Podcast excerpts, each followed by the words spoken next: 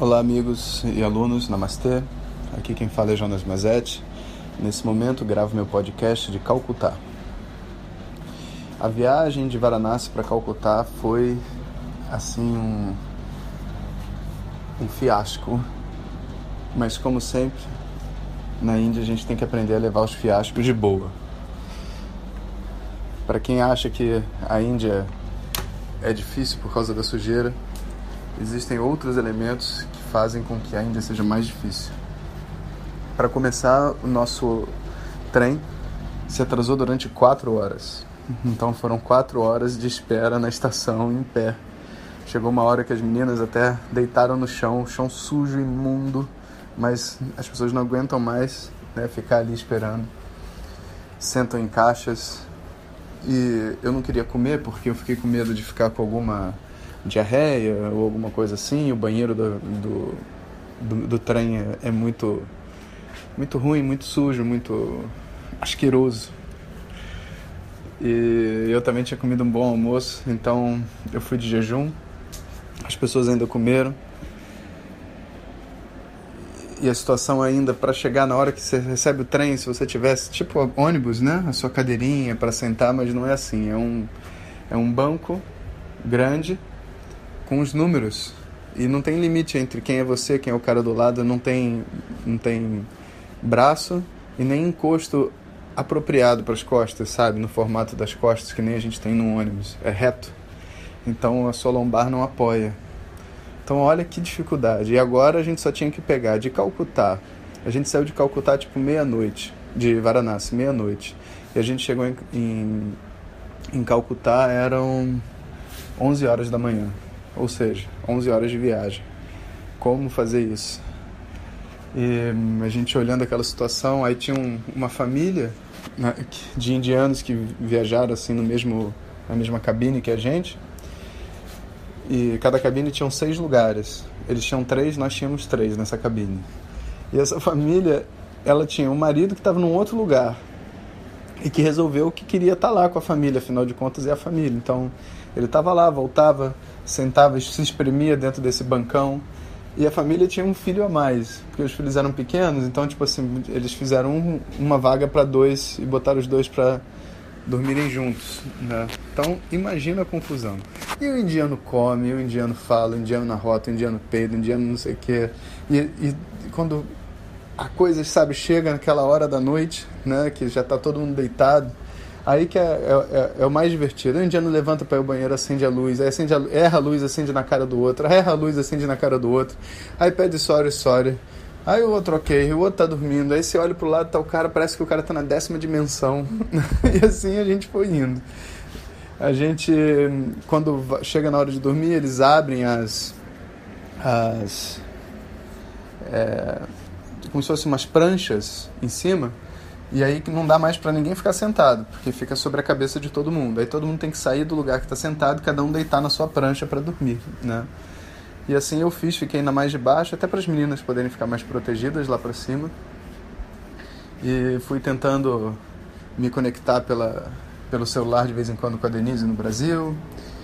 E pensando na vida até a hora que eu consegui adormecer um pouco. Não demorou muito, porque clareia, essa barulhada toda a gente levanta. E ali a gente ficou até chegar aqui em Calcutá. Calcutá é uma cidade muito grande, já foi uma capital da Índia. E ela tem assim é, aquele movimento de Bombay, de carros, de buzina e tal. Ao mesmo tempo tem algumas árvores, sabe? Tem um, um verde que é um, um, pouco melhor do que Bombay. É... Mas só de, da gente sair da cidade pequena para a cidade grande, a gente já sente uma diferença muito grande, principalmente no tratamento das pessoas sabe? O hotel que a gente chegou aqui, sabe? É, as pessoas, sabe, com mau humor, atendimento ao, ao cliente ao contrário, sabe? E a gente foi relevando de boas, tive que sair para para almoçar num outro lugar porque já tinha me estressado. A gente pediu a comida, 20 minutos depois o cara volta e fala que não tem a comida que a gente comeu, a gente quer pedir outra. falei, pô, mas eu tô 20 minutos esperando. Aí o cara, sorry sir, desculpa, a gente não tem. Sabe a situação que você fala, cara, isso não é inacreditável, né? Eu falei, cara, eu não quero mais comer nesse lugar. Levantei, tava de jejum, né? Levantei, fui embora. comi um pastel na rua, desses que vende num, na, na esquina, e, e um sanduíche, e estava muito bem, e voltei para descansar. Hoje acordando,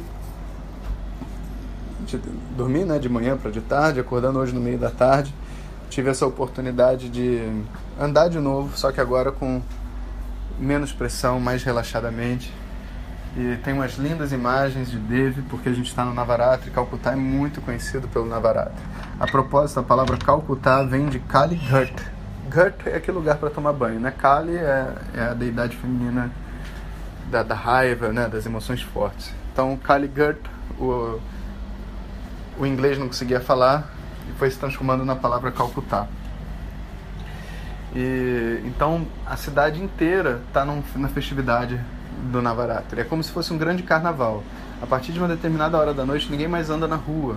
São só imagens de Kali para tudo quanto é lugar, procissão e o pessoal dançando. Muita festa, muita festa mesmo, muito bonito. Então aqui a gente vai permanecer por mais três dias durante o Navaratri e vamos aproveitar para gravar o fim do filme aqui em Calcutá. Já é a última parte da nossa missão na nossa missão no filme. Eu ainda vou para Cotim. Bom, então é isso. Queria passar nesse momento só para contar um pouco para vocês o que está acontecendo e dar uma ideia dessa energia, né? E eu queria explicar uma coisa nesses últimos minutos finais que é a mente quando ela vai sendo jogada para um ápice do desconforto, seja físico, pela falta de sono, pela falta de comida, ou até pelos tratamentos que a gente recebe, ela vai entrando numa espécie de surto, sabe? E nesse momento a gente tem que ter muito, muito cuidado para conversar com nós mesmos e poder passar por esse furacão, porque nem sempre o caminho é sair correndo e se esconder, nem sempre explodir resolve. E depois que a gente explode, geralmente a gente guarda uma culpa, sabe, de ter feito as coisas que a gente fez, sabe? Então, é, eu, eu gosto de conversar comigo mesmo. Então fui ficando nervoso, fui ficando irritado. E eu converso comigo mesmo. E falo, você quer comer em outro lugar? Aí a minha criança diz, eu quero. então vamos embora desse lugar. E, só que quando eu faço isso, eu passo a ficar de bom humor.